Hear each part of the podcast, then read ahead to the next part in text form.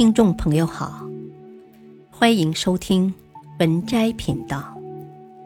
本期分享的文章是《底层逻辑之价值互换》。职场中最看重的是最后的结果，你有能力解决公司的痛点，为公司赚得了效益，那么最终。公司不支持你上位都难。只要你自己有独特的价值，且价值能够呈现出来，被他人强烈需要，别人就会关注你、支持你，给你反馈，进而与你产生密切的联系，愿意把自己的资源给你调用。最终你会发现，之前你想要的一切都会自然而然来到你的身边。所谓利他就是利己，这是这个世界无比真实的运动规律。三，身教大于言教。不少人有这样的苦恼：自己有了觉悟，便见不得自己的配偶不思进取，忍受不了对方把时间浪费在电视剧、手机、闲聊、购物上。于是苦口婆心的劝告，但就是得不到对方的回应。毕竟是自己最亲密的人，对方一副你看不惯我又能奈我何的态度，让人抓狂。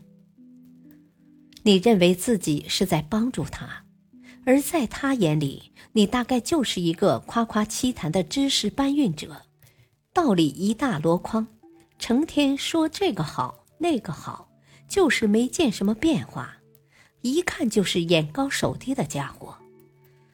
在婚姻生活中，用自己的意愿强行改变对方，本来就是大忌，特别是在自己还不怎么样的时候。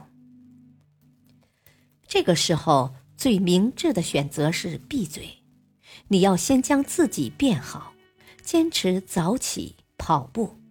身体和精力变得越来越好，把自己学到的知识重新写下来，不仅自己理解更加深刻，还帮助了其他人。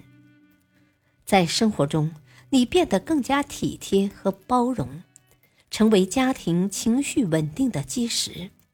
在家庭面临困难时，你冷静分析，主动承担。当你建立了个人影响力。并且升职加薪或者出书成名之际，你慢慢会发现，家人忽然理解你了，相信你了，依赖你了。家人支持你早起，支持你锻炼；家庭有问题，主动找你拿主意；家人更多的承担家务和辅导孩子，为的是给你腾出时间学习和工作。这一切的一切都是自然形成的，无需你来说教，无需你来强调自己的家庭地位。因为你做好了，所以自然就形成了潜移默化影响他人的环境。同样的话，从你和牛人的嘴里说出来，效果就是不一样。这显然不取决于对或不对。而取决于说话的那个人是谁。当你说话还没有分量的时候，这是一面镜子，告诉你自己还不够强大。此时最好的策略是埋头努力，默默改变，直到有一天，即使你不说话，也有人会主动征求你的意见。四，用作品替自己说话。李子柒的走红，让我们看到了内向者成功的一条路径。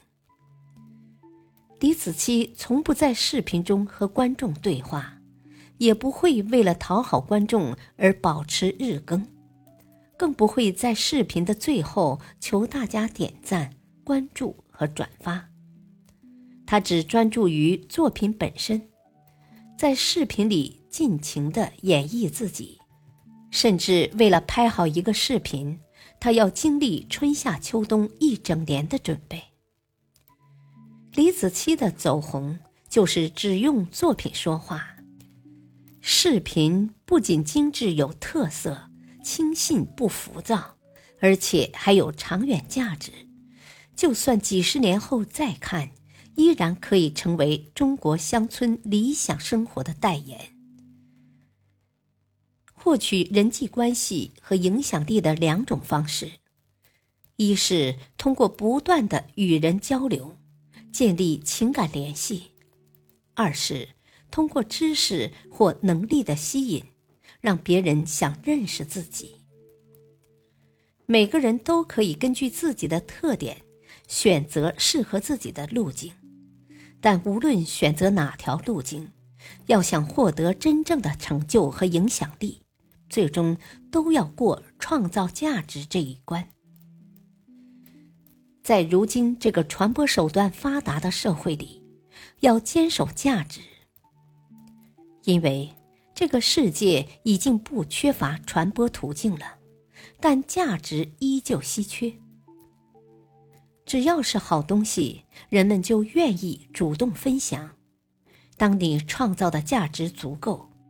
当你被社会强烈需要时，即使你缺少魅力，即使你不善言辞，人们也会认认真真的听你讲话。本篇文章改编自《认知驱动》，作者周岭，选自微信公众号“渣渣王”。感谢收听，再会。